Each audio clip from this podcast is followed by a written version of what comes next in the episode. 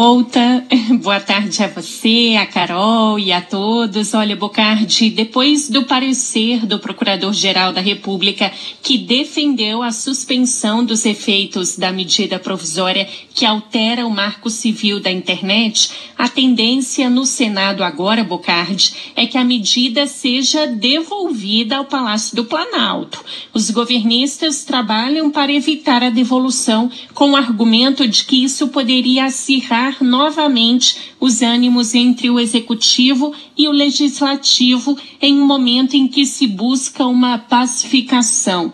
Mas entre os parlamentares com quem eu conversei, o entendimento é que a MP editada pelo presidente Jair Bolsonaro às vésperas do dia 7 de setembro foi com o intuito de proteger atos antidemocráticos. Em resposta ao STF, o procurador-geral Augusto Aras considerou que a alteração repentina, usou mesmo essa expressão, do Marco Civil da Internet gera insegurança jurídica. Ele defendeu que o tema seja debatido de forma ampla no Congresso e também no Supremo. Para o PGR, a lei do Marco Civil da Internet, em vigor desde 2014, já evita uma atuação exagerada e desnecessária das plataformas. A resposta de Aras cumpriu um pedido da ministra Rosa Weber, que é relatora de sete ações que questionam a medida provisória.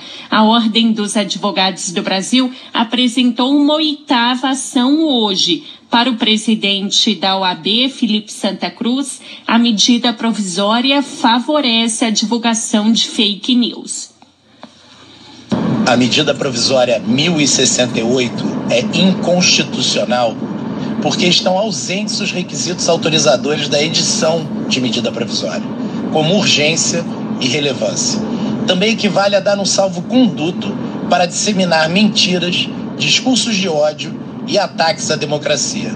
Nada tem a ver com a liberdade de expressão. Ao contrário, libera uma ferramenta de destruição da democracia e da própria liberdade de expressão.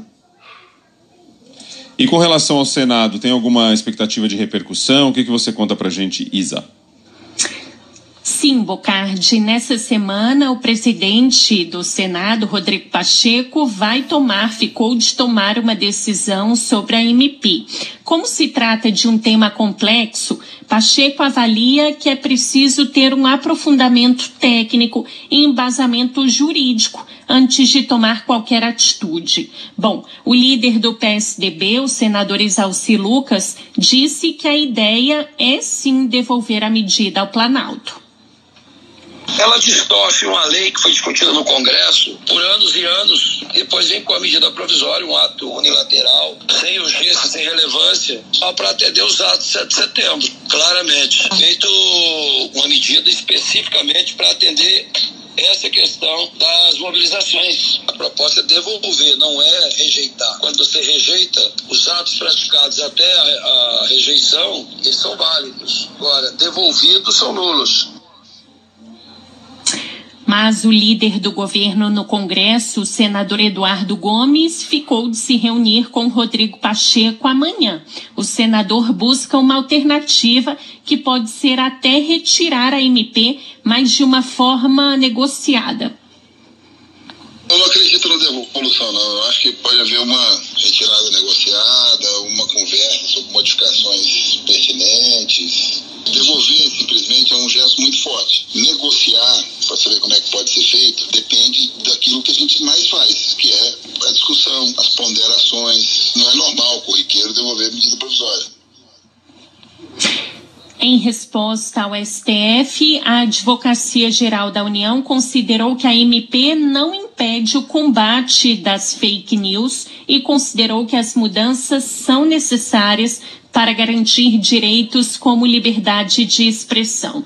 E aí a gente lembra que a medida provisória limita o bloqueio de conteúdos em redes sociais e dificulta a derrubada de perfis que disseminam conteúdos falsos. Ela ainda altera o marco civil da internet e define, por exemplo, que seja que seria na verdade necessário haver uma justa causa e uma motivação nos casos de cancelamento ou suspensão de contas ou perfis nas redes sociais. Bocardi.